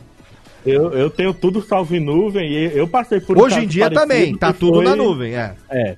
Eu, eu tive um caso parecido que foi o Paulo, né? A gente já, tá, já tinha passado do episódio 150 do Hipster, mas ele teve algum problema com alguém que participou do episódio 42, se eu não me engano. Aí ele pediu pra eu voltar lá no episódio e cortar uma coisinha do episódio. Eu tinha o projeto, eu só reabri, cortei e mandei o arquivo de novo. Sim, e já imaginou se a gente tivesse é, apagado, jogado fora? Então o Thiago, o Thiago uma vez falou pra mim, ah, eu vou apagando. Eu falei, cara, da empresa não apaga nunca. Mantém tudo É. aí, porque eventualmente o que... Por exemplo, tem podcasts hoje na, na empresa que é, eu já não encosto mais. Tem programa que eu já não preciso pôr a mão mais. Então tem programas que o Miro já domina de ponta a ponta. Tem programas que o Jeff domina de ponta a ponta. Programas que eu já não preciso. Então esses eu tenho que ter certeza que quem é o editor, o editor ele, ele tem que ter o, o, o backup geral. Se o cliente pedir um dia, pá, tem o backup de tudo ali. Como aconteceu com o Hipsters, como aconteceu com o Netcash. É, e aí, pô, a gente investe, pô, investir num HD por ano. O que, que é um HD por ano, cara? Um HD por ano é. É. Sabe? E aí, a gente, obviamente, que quem tem um backup não tem nenhum. Então a gente tem redundância, tem nuvem, tem o cacete A4. Tanto é que quando o Mal pediu o link pro backup dos arquivos do Netcast, a única coisa que eu precisei fazer foi mandar o link do Dropbox pra ele, porque tá tudo lá já. Então eu falei, ó, tá tudo aí, é só baixar na- no teu sincronizar que eu não, não precisa. Ah, eu ia mandar um HD pra copiar. Falei, nem, tá aqui o link do Dropbox, nem precisa, cara. É, eu sou Dropbox tão é paranoico. vida, né? Eu sou tão paranoico com essa questão de backup, porque, por exemplo, eu tenho um servidor do meu site, do Mundo Podcast, e eu tenho outros dois em locais diferentes do mundo que só ficam recebendo backup diário do site. Só com medo. Aqui no meu, além de fazer o backup em nuvem, aqui atrás de mim, atrás da TV, tem um outro computador que fica ligado o tempo inteiro, só fazendo cópia em tempo real do computador principal. Ok? Duas coisas, backup e outra eu não posso. Um, quem tem um, não tem nenhum, né? E já aconteceu, por exemplo, do meu computador literalmente pegar fogo. Ótimo, Sim. pegou fogo, tirei ele do lugar, liguei o outro e continuei o trabalho já, exatamente de onde estava, pô. Que tá backupado, tá tudo certinho Parabéns. ali. É. Não, não, e, não, e isso é Cara, isso é muito legal, porque, por exemplo, às vezes é, viaja. Seja trabalho, seja passeio e tal. eu sou- a gente tem direito de viajar também. Você leva o, um notebook que tem o mesmo setup dos aplicativos que você tem no desktop e você precisa recuperar alguma coisa, conectou na nuvem, papum, baixou, fez o backup, cortou. Então, eu já, edi- eu, eu já editei Nedcast na CCXP, no hotel à noite. Negócio, Léo, negócio que, que também é, é super legal. Que ah, teve uma vez que eu tava. é, você tava. Você tinha viajado pra São Paulo, eu tava editando um Nerdcast e eu precisava de um efeito sonoro que não tava no Dropbox, né? Na nossa pasta. Eu precisava que você me mandasse isso. Aí o Léo, pelo TeamViewer, entrou do celular dele no PC dele que tava ligado na Sim. casa e copiou, jogou pra pasta do Dropbox, e aí eu já recebi, né? Porque, tipo, ele nem precisou ter acesso a notebook, nada. Pelo celular conseguiu fazer isso. Não é Então, nem o TeamViewer, não foi nem o TeamViewer, foi, foi, a- não? não, foi a área de trabalho remota do Chrome. Caraca! A área de trabalho Olha aí, remota rapaz. do Chrome. Eu deixo o meu computador ligado full time aqui em casa, aqui no estúdio. Usava pelo TeamViewer. Não, não, é o, a- o da área do Chrome, porque eu acesso pelo smartphone também. E eu Uhum. tenho aqui um, um no break do tamanho de um, de um tijolo aqui, de uma, de uma, de uma jabulane aqui, de uma parede. E aí pode cair o que for, segura a energia da cidade os dois dias esse, esse no break aqui. O prédio chega a dar uma, uma mexida 2 milímetros pro lado, né? Todo É, não, agora que eu é. moro em casa, cara, treme a grama aqui de deixar o negócio. E- É, e- eu- eu aconteceu uma dessa comigo também quando ano passado eu fui tirar uma semana de férias lá em Bariloche, né, na Argentina. Ai, que E aí, bonitinho. por- Pera aí, Térica, manda! Pau! Aí eu foi duas semanas assim que eu editei feito louco pra adiantar tudo. Até o Nerdcast tava entregue, tudo certinho. Aí no meio da viagem, pum, decidiram mudar o tema da Mudaram semana. o tema. Mas aí foi tranquilo, pô. Eu levei o notebook por segurança, eu fiquei, editei de lá mesmo, numa boa. Tomando Cara. meu cafezinho, tomando um chocolatezinho, olhando a Montanha Nevada. Ah, que Ai, que tristeza! difícil, né, amigo? Estou em Bariloche! Que coisa linda! Muito bem, então. Ah, então tem per- umas perguntas aqui que o pessoal tá mandando. Você pode mandar também. É, o, o Fê Santos perguntou aqui é, sobre isso, né? Depois que a Globo começou a divulgar, se a gente teve uma procura maior. A gente já falou sobre isso.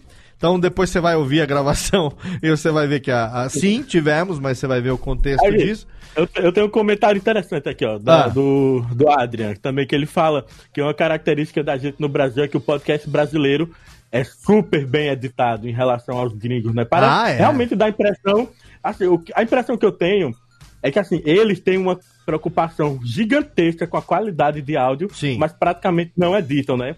O Guizão, né, o Guilherme Baldi, ele até me explicou, né, que a qualidade absurda de áudio deles se deve muito à estrutura das casas também, né, que não é de alvenaria, e isso altera também na Sim. qualidade do áudio. Não, é, os, os áudios é, dos podcasts americanos, principalmente, eles são muito bons por duas razões principais. A gente tem, tem que apontar essas duas razões. Primeiro, porque você, obviamente, que você tem acesso a equipamentos melhores, microfones melhores, por um preço muito mais em conta. Então você pode ver que são todos É. extremamente bem trabalhados, uma compressão natural, é, a gravação em loco, raramente você tem gravação via é, Hangout, Skype da vida, é tudo feito ali presencialmente. E outra coisa que eu percebo muito isso é que assim, a é- é- acho que é um reflexo da educação das pessoas, da educação, é, educação que eu digo é, instrução realmente. É, as pessoas falam bem, desenvolvem bem o raciocínio, conseguem falar bem, conseguem ser claras nas ideias. Então, quando você ouve um podcast, ainda que amador, mas um podcast gringo, você consegue perceber uma fluidez de ideias, uma coisa que não tem aquele negócio de. "Ah, não, tá". E outra, na maioria das vezes, sem edição nenhuma. Ele começa a dar ali o rec no momento que ele começa a falar, já fazendo jabá e tal, e no final ele pega, termina, encerra e acabou. Então, é, é uma diferença cultural, principalmente, né? E outra, a, a, a, a, tradição de rádio, tradição de, de falar eh, lá fora, é muito mais papo e menos música. E aqui é muito mais música e menos papo. Então você já tem, na verdade, uma tradição de você ter aqueles talk shows, seja no rádio, seja na televisão. É, e aqui, depois que o AM acabou, quem não tem influência do rádio AM, quem não tem a influência dos grandes comunicadores, não pegou isso. Então já pegou a nova geração aí dos anos 90 pra cá, já pegou o rádio enlatado, com música, música, música e locutor falando na hora certa. Então você não tem uma influência direta né, de pessoas que têm essa coisa de falar, de trocar ideia, de fazer uma entrevista. É difícil, fazer entrevista é difícil, cara, não é fácil. Conduzir É, uma foda entrevista. Manter, foda manter. Às vezes o Léo que faz aí na, no, no Radiofobia, né? Então, toda a parada de ser ao vivo. Mesmo pra quem tem já costume de fazer e fazer isso presencialmente é diferente de você fazer remotamente, porque exige aí você é, é, exercer outros dons ainda, que é se deu pau na, na conexão, se falhou a voz, se sempre tem alguma coisa, né? Algum empecilho. Então é, no- é natural que seja diferente mesmo, né? É diferente. Ah, não que se, assim, é, a gente tem notado nos últimos anos é, um aumento expressivo na qualidade técnica, principalmente dos podcasts é, nacionais, até por conta de ter diminuído cada vez mais a quantidade de pessoas que gravam com equipamento muito merda.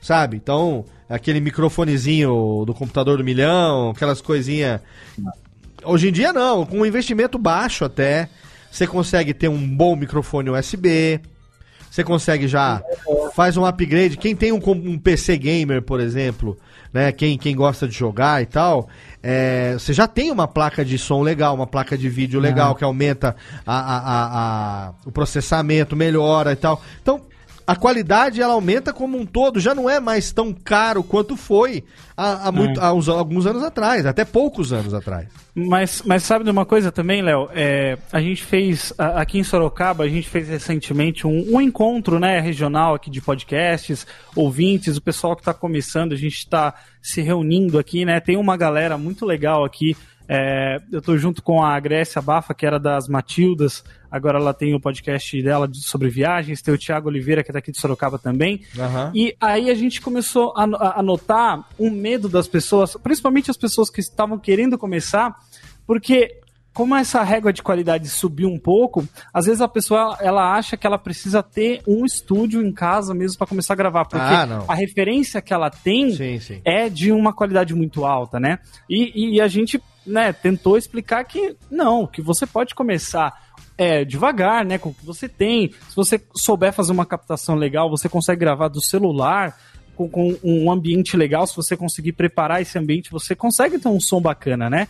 É, eu acho que também é legal essa régua estar subindo, mas é importante também as pessoas terem consciência de que isso não é uma regra definitiva, né? A regra definitiva sempre vai ser a qualidade do conteúdo. Sim. E aí a qualidade da, da, da, edição, da voz e tudo mais, você vai aprendendo com o tempo, né? Não, não dá para você esperar é, ter tudo para você poder começar, né? Exatamente.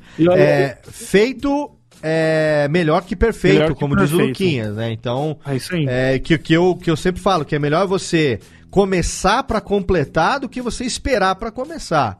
Né? A gente está vivendo um momento onde ah, os temas eles têm sido cada vez mais frequentes. Nada impede que alguém agora comece a fazer podcast sobre qualquer tipo de assunto. Mas se você fizer sobre um determinado tema que já tem muitos programas, até consagrados, falando sobre aquilo, é, você sabe que você vai ter uma certa dificuldade para você consolidar uma audiência então você tem que mostrar alguma coisa diferente para você poder se sobressair. Né? Então, é, hoje em dia já se ouve muito menos. Eu lembro que lá em 2012, 2013, a gente ouvia muito isso de que, ah, eu tô chegando agora, mas eu vou, vou desbancar o Nedcast, eu vou ser o novo melhor podcast do mundo.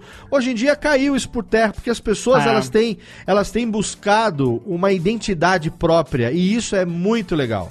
É. Uma coisa que acontecia demais, eu, eu acho que faz, no mínimo, uns 3, 4 anos que eu não ouço dizerem que algum podcast está imitando o Nerdcast. Isso é bom. Isso acontecia direto, né?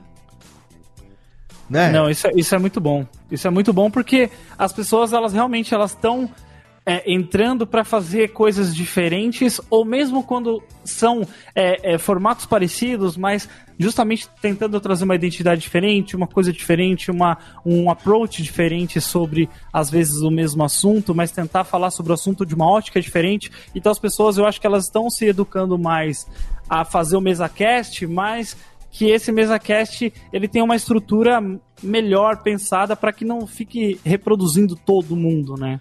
Eu acho que o, o, fundamental é assim. O que que tem de diferente? O que que tem de seu? Tem que ter uma marca sua, sabe? Então tem que ter uma identidade. Vai ter gente que gosta e vai ter gente que não gosta. Ninguém tá aqui para ser unanimidade. Eu sei que eu tô aqui fazendo essa bodega há quase 11 anos e tem muita gente que não gosta do meu jeito, porque eu sou velho, porque eu sou falo pra caralho, porque às vezes eu sou sem graça na maior parte das vezes. Então, tem gente que não gosta e tudo bem. Agora tem muita gente que curte esse, essa pegada que curte essa pegada do, da nostalgia, essa brincadeira de Djalma Jorge, essa coisa de rádio ao vivo. É, é agora, assim, eu mesmo não posso. Ah, vou ficar me lambendo. Não, vou ser diferente, não, né? Não, mas você não pode ser diferente de quem você é. Sim, mas eu também, assim, ó, ah, eu não vou ficar me lambendo. Não, não tem problema nenhum de me lamber também, porque cada cachorro que lamba a sua caceta. Então, eu não dizia, tenho. Né? Já dizia o, o nosso amigo lá do Tropa de Elite. Mas eu não tenho problema nenhum de falar isso. Eu tenho confiança da qualidade do que eu entrego. Entendeu? Então eu tô fazendo essa brincadeira aqui, eu aumento o volume da trilhazinha aqui. Se eu quiser mudar, eu mudo. Se eu quiser botar um reverbzinho aqui, eu mudo. Eu tiro o reverb, eu boto o reverb, eu boto Rubens e Jorge ao vivo aqui batendo palminhas. Quem tá acompanhando, tá acompanhando. E, e isso eu faço, velho, de, de, sabe, de olho fechado.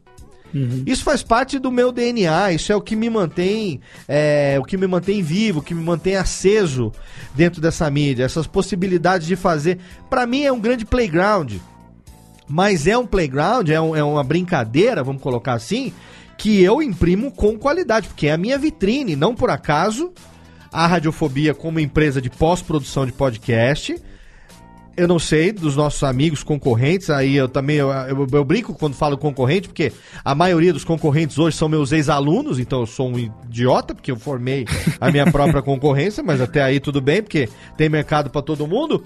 É, mas a gente tá, cara, qual a média de e-mails que a gente recebe na empresa todo dia, Jeff, que você atende? Puta, antes, antigamente eram uns 10, agora vai para mais de. chegando aos 20 às vezes. Por dia? É, de primeira, primeiro contato. Olha, eu sou da. E desde é, amadores, profissionais liberais, qualquer tipo de pessoa a gente recebe uhum. e ninguém fica sem atendimento, ninguém fica sem resposta, todo mundo tem ali a, a, a, sabe, a gente procura fazer uma proposta que a pessoa tenha possibilidade de realmente fazer aquele investimento para poder começar. Não é um negócio difícil. A gente mostra que é descomplicado. Quando a gente vê que a pessoa pode investir menos e ter um resultado melhor, a gente vai lá e não tem medo nenhum de falar, cara, eu acho que isso aqui não é para você, é melhor você fazer tal coisa. Você vai ter um resultado melhor ali sabe? Então, isso é um é um, um atestado de qualidade. Não adianta você falar, ah, tem que ser modesto. Não, a gente, sabe, a gente sabe que é bom naquilo que faz, entendeu? Então não é que, ah, eu sou nojento. Não, cara, porque se falasse assim, ah, eu falo com os caras, os caras não me respondem, aí eu seria nojento. Agora, não tem ninguém que entra em contato com a gente, nem pelo Twitter, nem por rede social que a gente deixa de, de atender, deixa de dar uma atenção. Pô, a gente continua é, fazendo conteúdo. É às vezes a, a pessoa acha que por ser pequeno, né, por estar tá começando, ela acha que ah, não, isso é só para quem, né, tá grande, mas não, te, existe espaço, né, para todo mundo fazer e, e, as pessoas conseguem, né, ter uma qualidade legal com isso, a, a forma que a gente trabalha, né? É, eu acho que a gente tá, assim, 15 anos de existência do podcast. Não há como negar que a gente está vivendo o melhor ano até agora, sem dúvida nenhuma. É, dúvida. O ano de melhor exposição, o ano de melhores oportunidades. Esse evento aí, se você tiver oportunidade de ir, já fico aqui o chamamento para quem teve oportunidade. Eu acho que eu recebi um comunicado hoje de que a, as inscrições parece que já tinham esgotado, né? Então, uhum. quem conseguiu, conseguiu, enfim, mas é, você ficar esperto aí que vai ter dia 1 e 2 de novembro o Spotify Pod for Podcasters Summit lá em São Paulo. É, e é uma oportunidade ímpar de você poder conhecer uma galera, de você poder ver, vai ter muito conteúdo legal. Ah, tinha uma galera aqui, não sei quem foi que perguntou aqui. É... Onde é que foi? Não sei se foi aqui no no YouTube ou se foi aqui na no, no, no Twitch.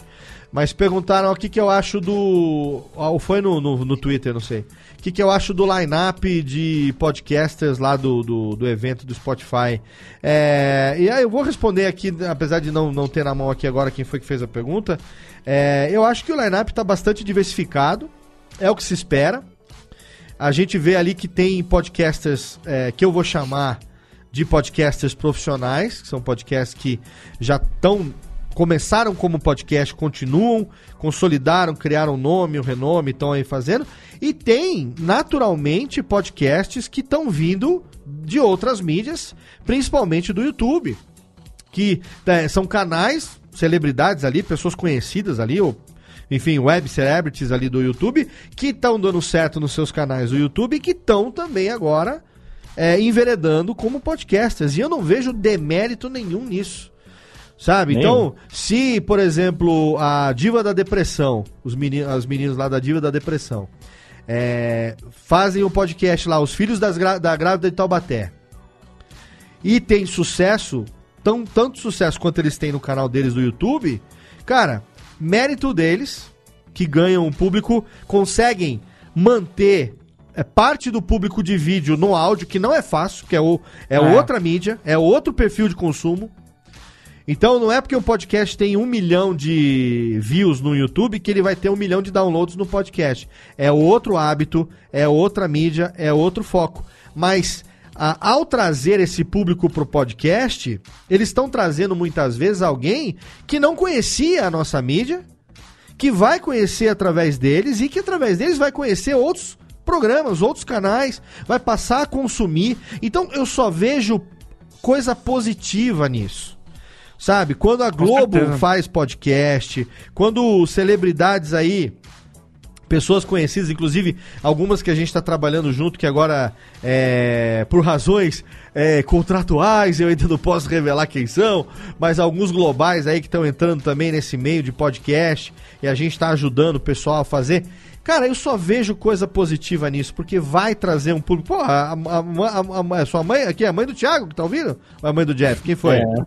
A minha, a minha. Ah, mãe. Mãinha começou a entender o que é podcast. Olha aí, tá vendo? Agora, finalmente, ela falou: agora, meu filho, agora eu sei o que, que você fica fazendo nesse quarto o dia inteiro.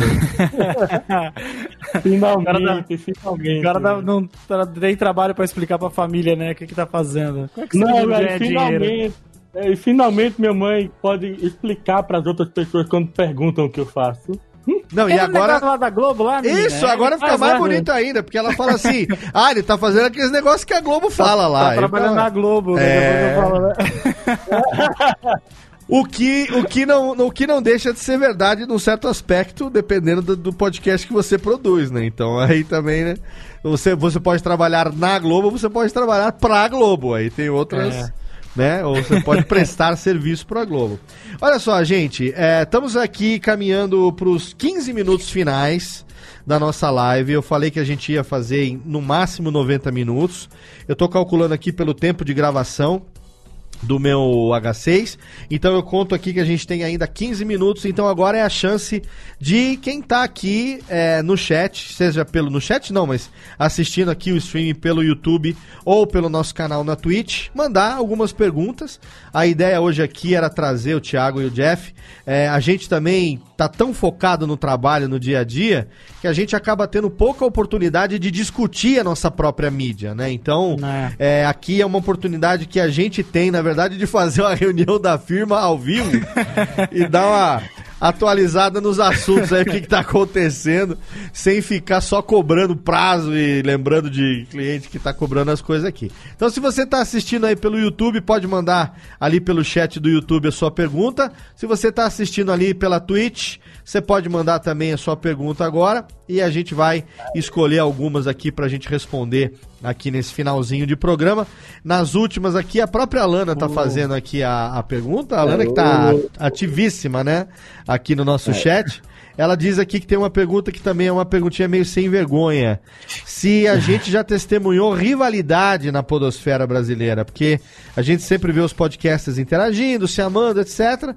Ela queria saber se rola o contrário também. Claro que rola. Muito, rola, muito. rola bastante rivalidade. Ah, assim, quando começa... Já rolou muito mais, já rolou muito mais. Já rolou muito mesmo. mais. É só você dar um follow no Podcasters BR e tá tudo certo. É, assim, é, rivalidade, quando a gente fala de rivalidade, eu acho que a gente tem que falar, assim, de pessoas que é, tenham, digamos, relevâncias equivalentes. Que para você ser rival, você tem que ser no mínimo do mesmo nível do cara que você tá rivalizando, né? Então, acho que não dá pra, não dá pra você ter uma, uma balança desequilibrada. É, quando começa a, a, entrar um pouquinho de dinheiro, eu acho que aí surge uma rivalidade também um pouquinho mais maior, porque é aquela coisa, né? A, a fatia do bolo é pequena, né? Uhum. E todo mundo quer comer um pedacinho. O bolo é pequeno e todo mundo quer comer uma fatiazinha daquele bolo ali.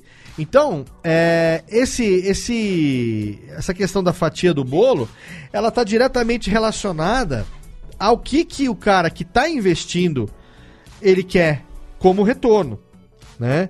Então, assim, o próprio Adrian aqui, unindo uma pergunta a outra, perguntou se a gente acredita que eventos como esse deveriam abrir espaço para os podcasts pequenos e tal.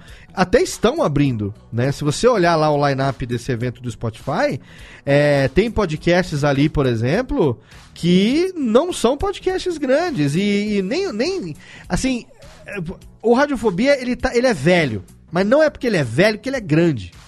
É isso que a gente tem que colocar também as devidas proporções das coisas.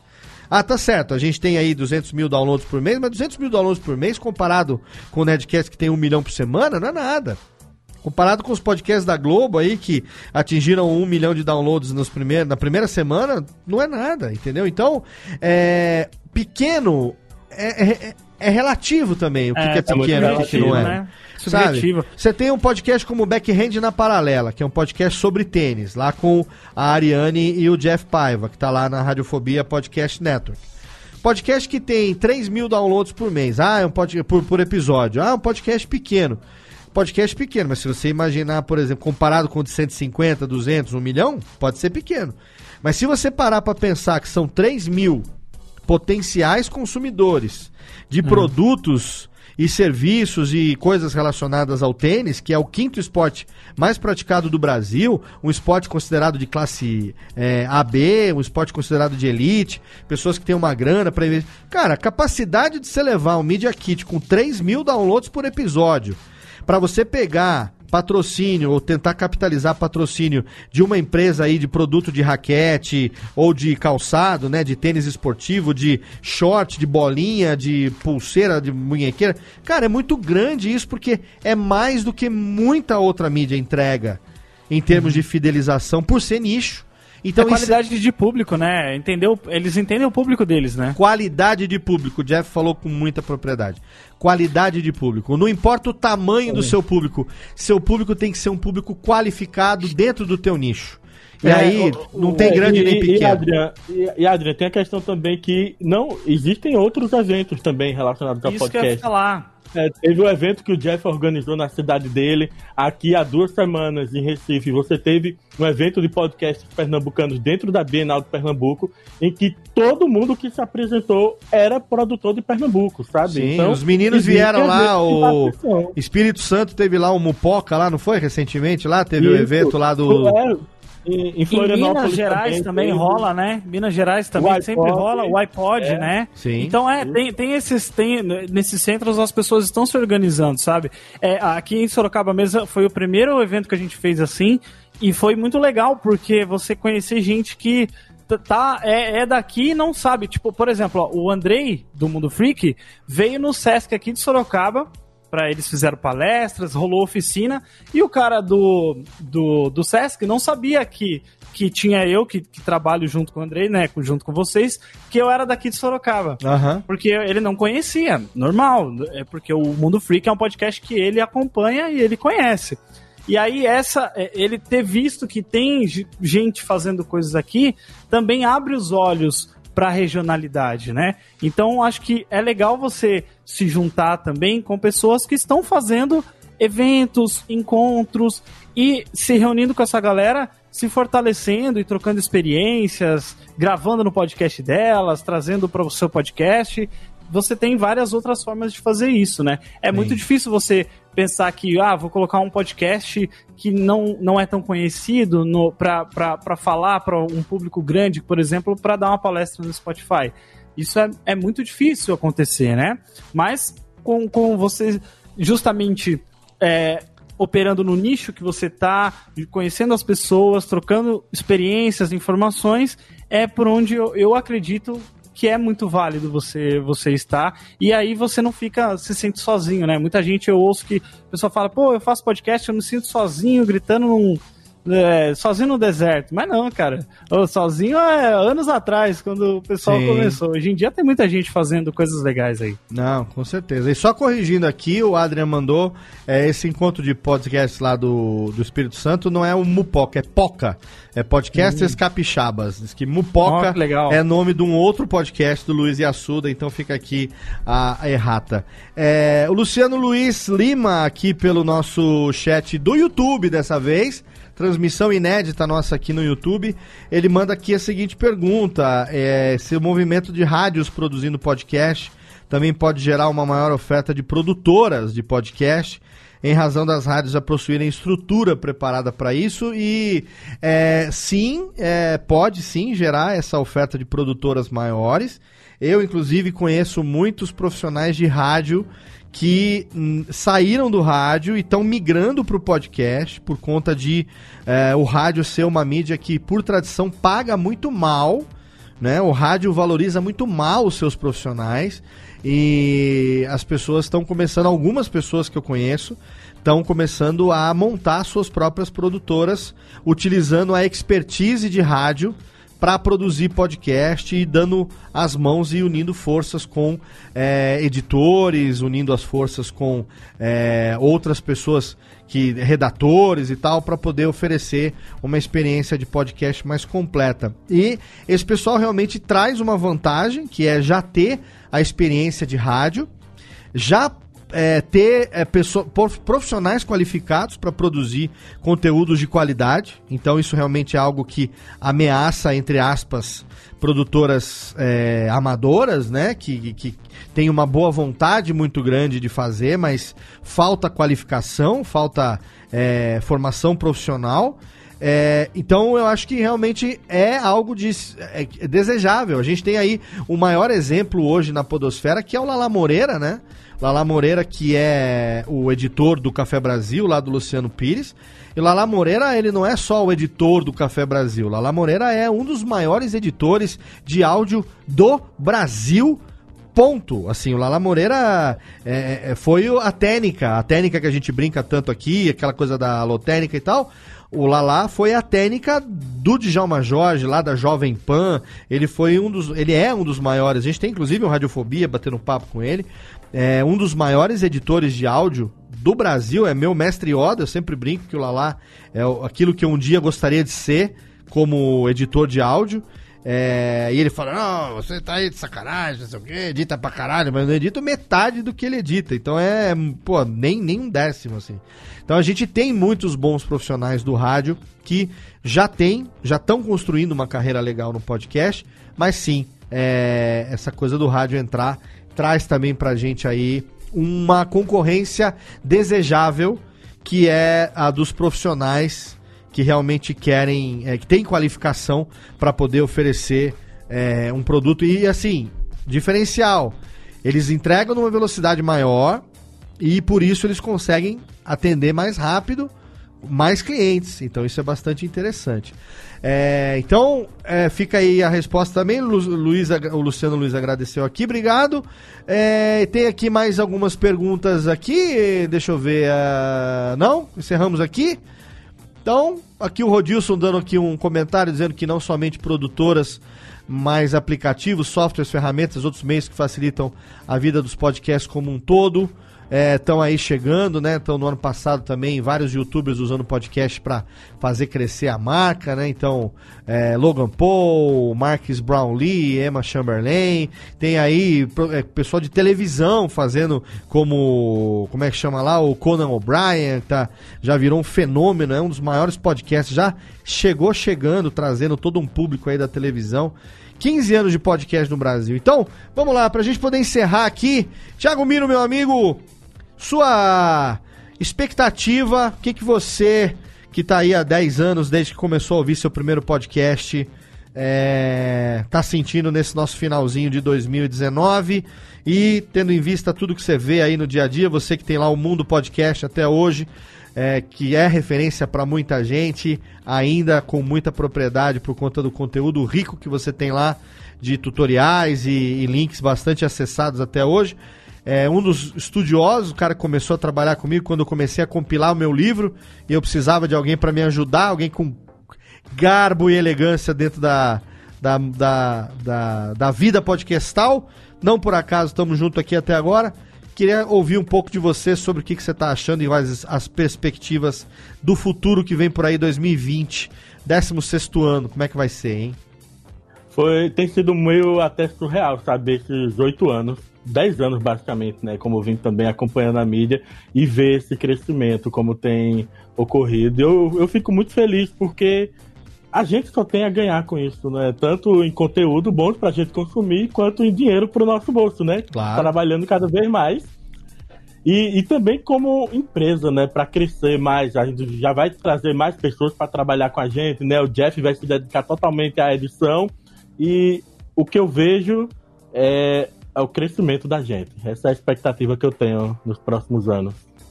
O crescimento da gente como, como empresa, né? Como time Radiofobia mesmo, a empresa em si crescendo. Estamos crescendo, estamos aí. Agora esse mês a gente vai fazer aí a seleção do, do, do, novo profissional que vai atender a gente na parte de atendimento.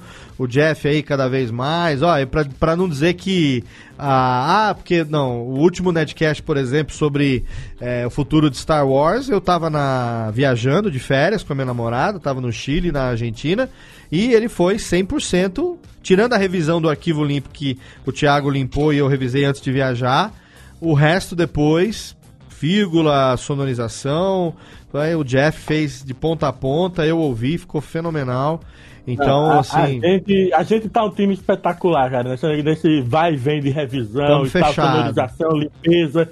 O, o outro também, os Nedcasts extra, que eu e o Jeff a gente ficou mais no privado, conversando, né? Fala, mandando pra lá, mandando pra cá, revisão, corrigindo. Foi, foi perfeito. E daqui tá a pouco, daqui a pouco tá chegando aí mais um Nedcast de RPG, que tem a nossa mão também aí no corte. É, gente, eu e Jeff na madrugada aí assustando o vizinho, gravando barulho de briga, barulho de porrada, barulho de voz adicional de monstro. E Nedcast 700 tá chegando aí já já também. Então a gente, nossa, tamo aí. aí. Fora os outros clientes, então, como a gente falou, todo dia a gente tem podcast entregando na empresa. Todo dia e às vezes mais de um por dia, né? Então, segunda segunda, terça, quarta, quinta, sexta. Só fim de semana que a gente não entrega, mas a gente trabalha no fim de semana também. Às vezes o Thiago vira fim de semana, de madrugada aí, né? Manda a namorada dele pro Chile no meio da porrada para poder ficar livre para poder. Eu volto do Chile numa boa, a namorada do Thiago entra na porrada lá no Chile, coitada. Você precisa, pô, tomara que dá tudo certo lá pela Mas o Thiago mandou ela de propósito pra ele poder editar os podcasts da semana que eu tô sabendo. Então é. Sacanagem. E você, meu querido Jeff, você que está aí em Sorocaba, agora estamos aí é, chegando no finalzinho já de 2019. Você que já está aí no seu quarto ano trabalhando profissionalmente com podcast e agora consolidando também aí como editor, que para mim é, é, um orgulho de ver o ponto que chegou assim de evolução, de profissionalismo, de capricho. O que, você espera aí como produtor? Você que também tem lá o seu Pode Tudo no Cast, o seu Dumb. O que, que você está achando de tudo isso e quais as suas perspectivas? Ó, oh, Léo, eu vou até chorar daqui a pouco aqui.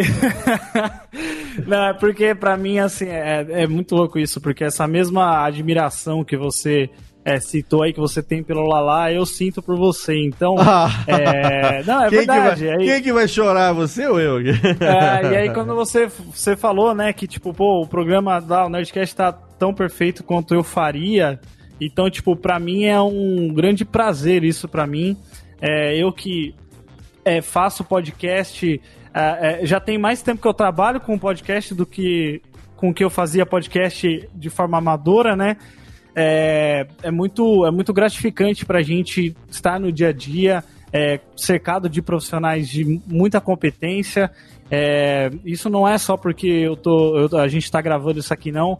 Vocês todos sabem, eu tenho uma admiração também pelo Thiago Miro. O Thiago, ele, ele tem um dom de editar as coisas rápido que eu ainda quero chegar nesse nível, porque o cara é, é incrível e, e, é, muito, é muito bom poder, poder estar Mas nesse segredo, time. né, Jeff? sabemos os segredos, sabemos os segredos. É, e, e, assim, o podcast, ele, eles têm se tornado cada ano mais é, uma. Um, além de ser porque assim, a gente trabalhando no dia a dia, tem um certo momento que você às vezes até normaliza um pouco, né? A gente é, tem uma paixão, é óbvio, mas tem um momento que você normaliza. E só que é, é muito importante a gente ainda manter essa mesma, essa, essa mesma paixão, essa mesma garra do que quando a gente começou, né? Esse evento que a gente teve aqui em Sorocaba foi muito legal isso, de ver várias pessoas com brilho no olho que eu tava quando comecei também. Então a gente tem essa conexão com as pessoas e, e se sente inspirado nisso, né? E ver é, essas pessoas se espelhando na gente da mesma forma que a gente se espelhou em outras pessoas é, é, um, é um ciclo muito foda e, e eu, eu vejo assim que o podcast tem muito mais a crescer, é, tanto para pessoas que querem se expressar, quanto para marcas, empresas que querem trazer seus conteúdos para chegar de uma forma, né? Eu sempre, eu sempre gosto muito de passar isso para os nossos clientes, é, empresas, né? Quando a gente vai conversar com eles. E, e eu sempre falo para eles que é, o podcast é você criar uma personalidade para sua empresa, você dar uma voz para quem está falando, você cria uma conexão com seus clientes, com seus funcionários, com o público que você está querendo atingir.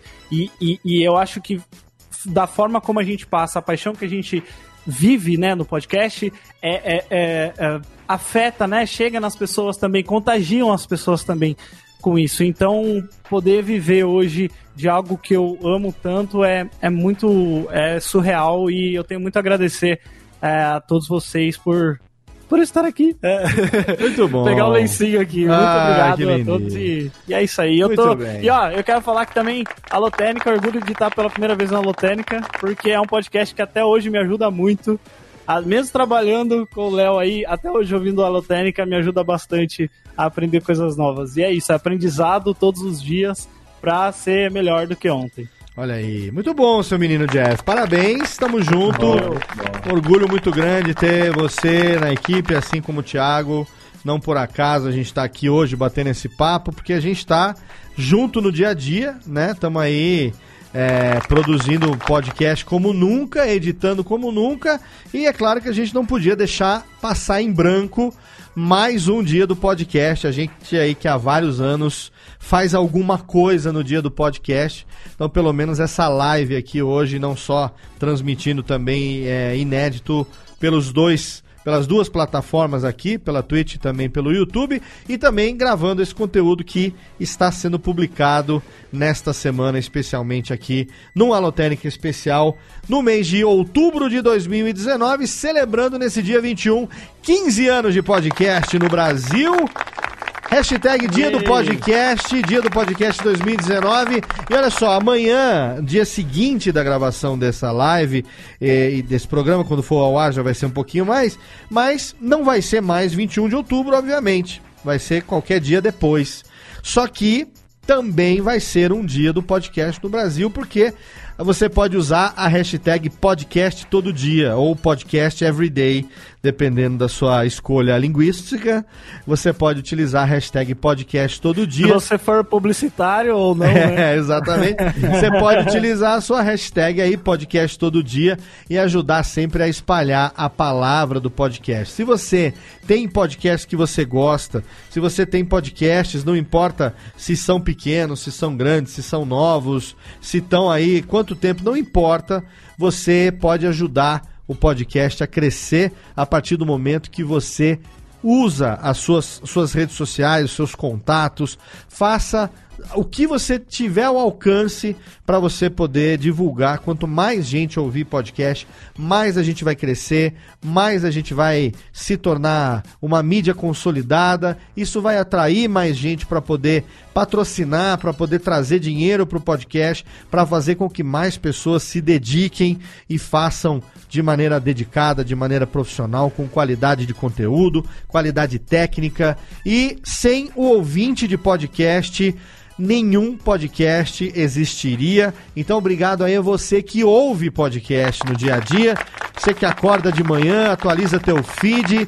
Você aí, ó, parabéns, palmas, obrigado a você, querido ouvinte, que tá aí na academia, levando o cachorro para passear, lavando louça, aguando as plantas, tá no deslocamento, no metrô, no trem, no ônibus, não importa o que você esteja fazendo aí, tá ouvindo o podcast, espalhando a palavra do podcast, é para você e por você que a gente tá aqui há 15 anos no Brasil fazendo podcast. Tem muita gente que está começando agora com uma qualidade excelente. Tem muita gente que está aí já há muito tempo também dedicado, incansável, mantendo periodicidade, fazendo de tudo para levar entretenimento e, acima de qualquer coisa, de graça para você dentro da periodicidade que você gosta, sobre qualquer tema, sobre qualquer assunto. Até a mãe do Thiago Miro tá ouvindo o podcast agora. Então, se maninha tá ouvindo o podcast, você também pode ouvir, não é desculpa para não ouvir podcast. Obrigado, meu querido Thiago Miro, mais uma vez.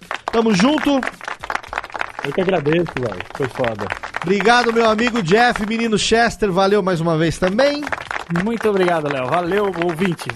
Obrigado a você aí, querido ouvinte, você que, se você ouviu aqui na live pelo YouTube, obrigado. Se você acompanhou pela Twitch, obrigado também. Se você fez o download desse episódio do Alotênica, obrigado pelo seu download e pela sua audiência. Acompanhe os canais ali da Radiofobia nas redes sociais. Você pode seguir ali o arroba Léo Radiofobia no Twitter e também no Instagram e acompanhar tudo que está acontecendo no dia a dia. A gente é bastante ativo nas redes sociais, a gente interage com todo mundo. Ah, tem uns que a gente ignora, mas a maioria a gente interage ali e é brincadeira, viu? A gente tenta interagir com todo mundo, mesmo os haters a gente manda tomar no cu antes de bloquear. Então você pode interagir ali numa boa, bonitinho, e a gente vai continuar fazendo o podcast crescer cada vez mais, contando como sempre com o seu download e com a sua audiência nos próximos episódios. Um abraço na boca, feliz dia do podcast para todo mundo e tchau!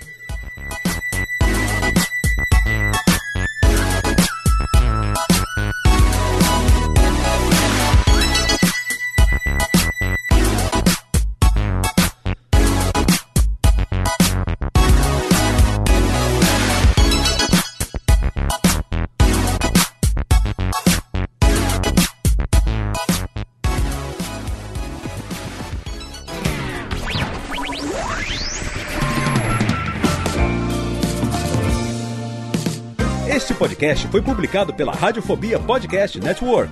Acesse radiofobia.com.br podcast para conhecer e ouvir todos os nossos programas ou assine no seu agregador de podcast preferido. Esperamos você no próximo episódio.